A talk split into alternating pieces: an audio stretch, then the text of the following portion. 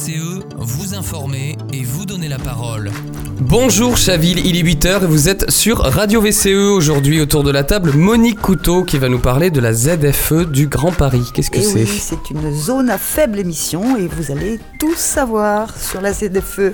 Alain de Frémont est arrivé avec en compagnie d'une personne, Lisa Mayofis. Lisa Mayofis, c'est une euh, artiste chavilloise dont je vais vous parler et qui va s'entretenir avec moi sur, non pas les ZFE, mais sur un autre acronyme, les GEMA. Tout de suite, la chronique du quotidien avec Monique Couteau.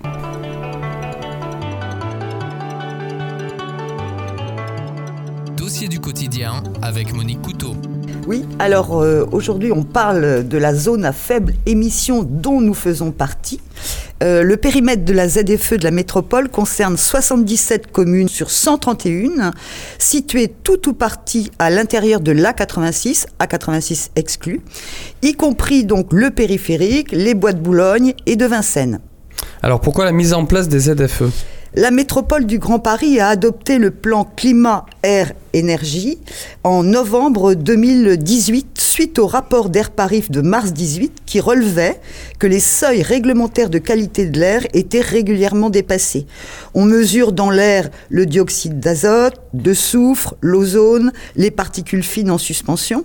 Et il y a eu également une alerte de l'agence Santé publique France qui estime que 6600 décès prématurés par an pourraient être évités sur le territoire de la métropole et pour l'ensemble des grandes agglomérations françaises, ce serait 40 000 décès évitables. Comment est-ce que ça se concrétise? Bah, L'objectif est donc de réduire l'impact écologique des véhicules en ville en mettant en place des restrictions de circulation pour les véhicules les plus polluants, selon le système des vignettes que vous devez connaître, hein, les vignettes critères.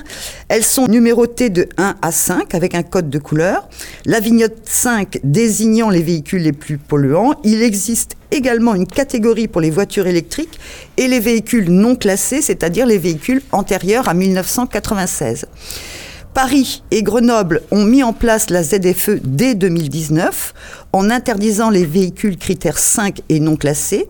En 2022, sept autres métropoles ont démarré le processus et l'instauration de mise en place est devenue obligatoire en 2021.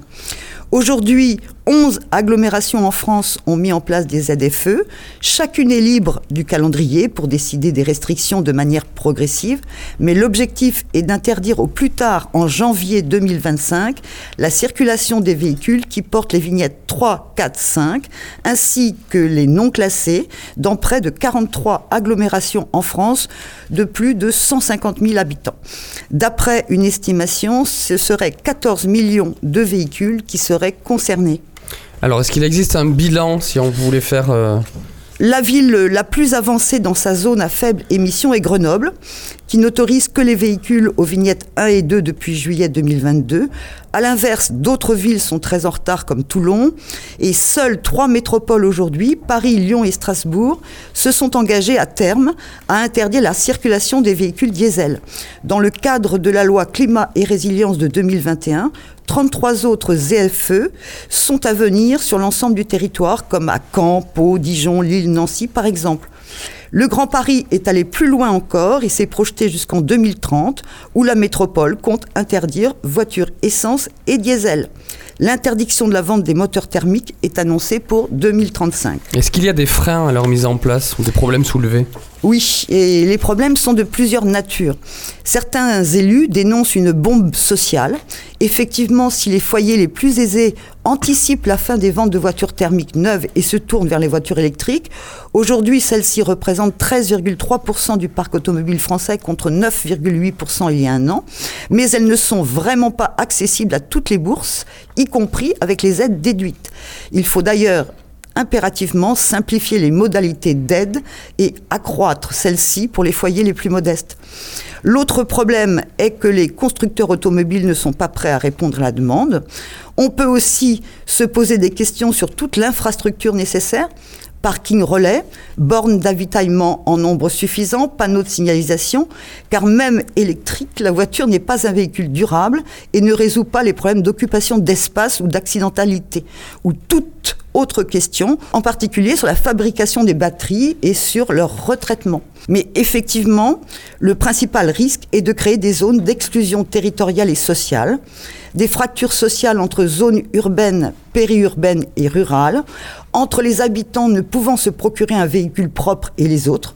La question se pose aussi pour tous les artisans, commerçants, livreurs, qui doivent pouvoir circuler avec leur matériel et leurs produits. Enfin, la question majeure reste celle des transports publics qui doivent être renforcés, des lignes SNCF qui doivent être rétablies ou modernisées avec des tarifs encadrés, voire la gratuité, pour inciter réellement à d'autres modes de transport que la voiture, ou de toutes les questions sur la réduction des besoins divers, comme euh, euh, des besoins de déplacement, en particulier euh, favoriser les logements à proximité du lieu de travail. Euh, donc c'est pour toutes ces raisons que de nombreux élus demandent des délais supplémentaires et dénoncent une non-préparation en amont des obligations. Merci beaucoup Monique. Si vous voulez vous rendre compte des aides dont vous disposez et du coût d'un éventuel véhicule électrique, vous pouvez vous rendre sur le site de la métropole du Grand Paris et surtout participons tous et toutes au mouvement pour des services publics de transport de qualité. Tout de suite, la chronique d'Alain de Frémont pendant que l'invité rejoint notre table.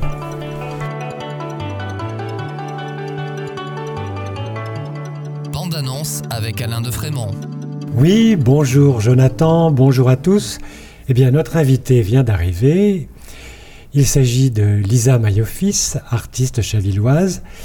Et nous allons bien évidemment nous entretenir avec elle sur ce qu'elle est, sur ce qu'elle fait, mais aussi sur un dispositif qui s'appelle les GEMA. Il s'agit des journées européennes des métiers de l'art. Et pour cela, voilà donc Lisa Mayofis qui va s'insérer dans ce dispositif, qui va nous parler. Bonjour Lisa. Bonjour. Ben, je suis ravi de vous rencontrer, d'abord parce que je connais vos parents et que j'ai eu Nicolas, votre frère, comme élève à Paul Bert. Le dicton Les chats ne font pas des chiens s'applique parfaitement à vous, puisque votre mère est peintre et sculptrice, et votre père photographe. Quant à Nicolas, il est musicien de jazz. Parlons un peu de vous. Vous êtes né à Boulogne-Billancourt, vous êtes chavilloise depuis longtemps alors j'ai habité à Chaville adolescente euh, quand j'étais chez mes parents et puis j'ai fait une petite virée euh, à Paris euh, pendant mes études et je suis revenue à Chaville il y a, ça fait un bon bout de temps maintenant, ça fait 25 ans que je suis chavilloise. Dans votre famille, on l'a bien compris, on est artiste, hein, ça ne se discute pas. Est-ce que c'est une vocation pour vous? Parlez-nous un peu de votre parcours. Alors moi, à la base, je suis plutôt une scientifique. J'ai fait des études de pharmacie et de biostatistique.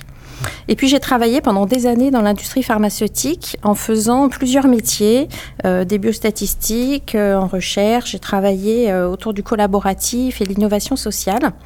Et puis en 2006, j'avais, j'étais intéressée par la céramique et j'ai commencé à faire de la céramique en loisir à Chaville. puis à la Cour aux ateliers de la Cour Roland à jouer à Josas pendant, pendant six ans. Et assez rapidement, j'ai été en manque de pouvoir en faire euh, beaucoup plus. Donc j'ai acheté un tour, j'ai acheté un four et puis j'ai monté un petit atelier chez moi. Et euh, ça restait euh, bah, pas suffisant parce que je faisais des petits croquis, que j'avais pas forcément la technique pour réaliser tout ce que j'avais envie de faire. Et j'ai décidé en 2013 de faire un break d'un an pour passer une, formation, pour faire une formation d'animateur d'atelier. Et j'ai passé cette année-là un CAP de, tournage. Et puis pour enclencher le, mouvement, j'ai monté mon atelier Écartype euh, à Chaville. Et pourquoi vous n'avez pas attendu d'être euh, tout simplement à la retraite? Pour euh, vous lancer dans cette vocation d'artiste? Bah Parce que je me suis dit que c'était peut-être pas, ça valait peut-être pas le coup d'attendre la retraite. D'abord, on ne sait jamais si on l'atteint, donc il faut mieux faire les choses tout de suite. Et puis c'était une vraie passion. Euh, et, voilà, donc j'ai monté mon atelier. Et depuis, vous vendez vos créations? Alors à l'atelier, je crée et je vends mes créations là depuis que j'ai depuis 2014, et donc je les vends dans des salons de métiers d'art ou de ou de salons de céramique euh, pour le grand public ou dans des salons professionnels, et puis aussi je, vends des pièces dans des boutiques. Et puis l'année dernière, j'ai fait un complément de formation à l'ENSI Les Ateliers, qui est une école de design. Et j'ai travaillé sur euh, la collaboration dans les métiers d'art, parce que c'était important pour moi de lier en fait mon ancienne activité autour de la collaboration, parce que c'est important pour moi le collaboratif, et puis euh, les métiers d'art, qui sont un métier où on est souvent seul dans son atelier, où on voit pas grand monde. D'accord. Votre atelier, donc, dont vous parlez à l'instant, est situé au 43 rue Anatole France. Et depuis quand Alors, je l'ai créé en 2014 quand j'ai fini ma formation. C'était une histoire de, de- c'était une façon d'enclencher le, d'enclencher le changement de métier. Euh, écart type, c'est un petit clin d'œil à mon ancien métier de biostatisticienne. Et puis, ça voulait dire je fais un écart aussi, euh, Ah, voilà, à mon ancien boulot. Et comment l'occupez-vous euh, et quand euh, et Qu'est-ce qui s'y passe dans cet atelier du 43 rue Anatole France? Alors, pendant des années, euh, j'avais deux activités. J'avais gardé mon ancienne activité, donc j'avais deux activités en parallèle. Donc, je le partageais avec d'autres amis céramistes. Et puis, depuis un an et demi, je l'occupe à plein temps. Donc, c'est à la fois mon lieu de création. Euh, c'est une boutique dans laquelle je, je vends les, les pièces que je crée. Et puis, c'est aussi un lieu de transmission. Donc, je donne des cours et j'organise des stages. Et puis, de temps en temps, je fais appel à, à d'autres céramistes pour animer les stages. Et le prochain, le prochain stage, pardon? Alors, le prochain stage, il a lieu mi-mars. C'est un stage de bijoux de porcelaine. Euh, ça a lieu sur deux demi-journées. Le principe, c'est que moi, j'apporte des inspirations qui aident à la, créativité. Je conseille. Et puis, les stagiaires façonnent leurs bijoux en porcelaine. Et à la deuxième session, ils les poncent, ils les émaillent. Et puis, la céramique, c'est un travail qui s'étale beaucoup dans le temps. C'est pas du tout une activité de l'immédiateté. Donc, ça aide aussi à lâcher prise et à, à laisser suspendre un peu le temps. euh. Et donc, je m'occupe des cuissons. Puis, ils reviennent chercher leurs pièces euh, quelques semaines après. D'accord. Donc vous occupez de la cuisson aussi alors Oui, les deux cuissons. Donc ça, c'est le stage de bijoux. Et puis on fait régulièrement, tous les mois, il y a un stage de tournage aussi qui est organisé à l'atelier. D'accord. Alors revenons-en au GEMA, donc, euh, dont on a parlé au début. Euh, Qu'est-ce que c'est que ce dispositif? Depuis longtemps existe-t-il? Alors, j'ai ma journée européenne des métiers d'art. Ça existe depuis 20 ans. Euh, c'est une journée vraiment de mise en lumière de tous les métiers d'art. Euh, ça permet au grand public de découvrir les métiers de la main, de présenter des savoir-faire. Et puis, euh, c'est souvent, enfin, il y a certains ateliers dans lesquels il est difficile de rentrer, des fonderies, des métiers Ah oui. qui sont parfois un peu méconnus.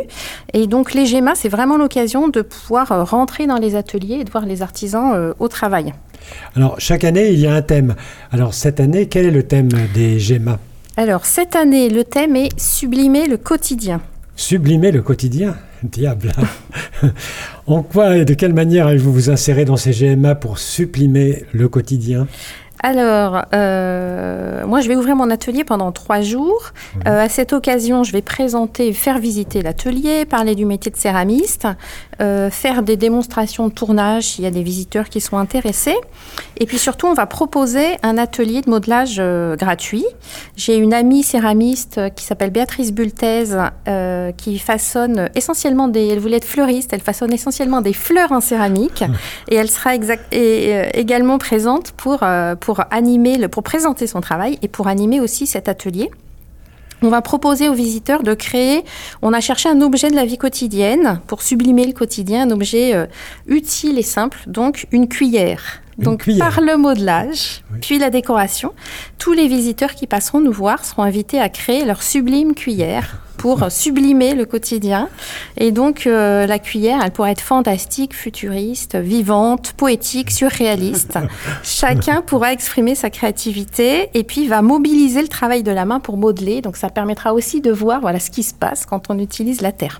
Et après, elles vont être mises en scène, si je puis dire, ou mises en table. Elles vont être mises en table. Ces cuillères qui seront éphémères, euh, elles vont être disposées au sein d'une table euh, au sein de laquelle on aura mis des créations utilitaires qui auront été réalisées par euh, des céramistes d'une association de métiers d'art que j'ai créée qui s'appelle le Cercle des métiers d'art.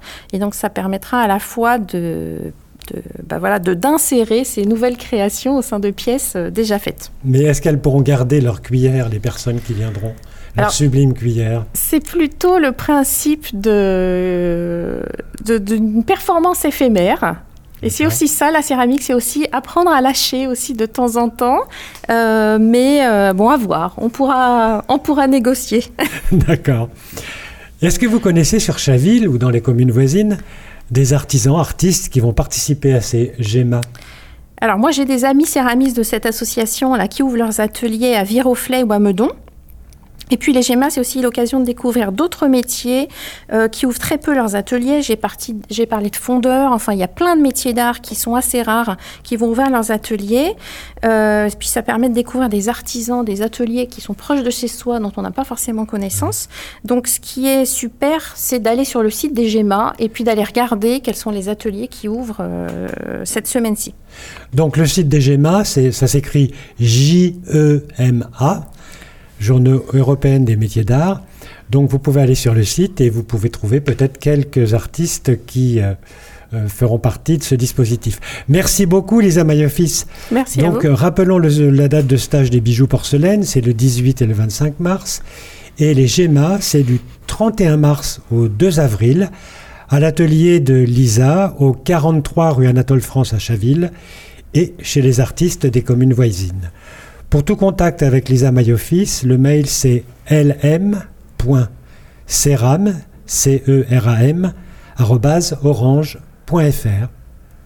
Merci Alain. Lisa Mayofis, je rappelle que vous êtes céramiste. Vous pouvez aussi, pour compléter, découvrir euh, son travail sur les lieux. Euh, Lisa propose aussi des stages et des cours pour s'initier à la céramique. Merci pour votre témoignage. Vous revenez au studio quand vous voulez. Et alors j'ai oublié de mentionner que les GEMA du 31 mars au 2 avril, pour euh, Chaville, pour l'atelier de Lisa, ce sera le vendredi 31 mars entre 15h et 19h et le samedi 1er avril entre 10h et 19h et pour clôturer le dimanche 2 avril de 10h à 18h. Merci Lisa, à très bientôt. Merci. C'est la fin de cette émission. On se retrouve lundi prochain avec de nouveaux sujets, des nouveaux invités. C'était Jonathan de Nuit sur Radio VCE.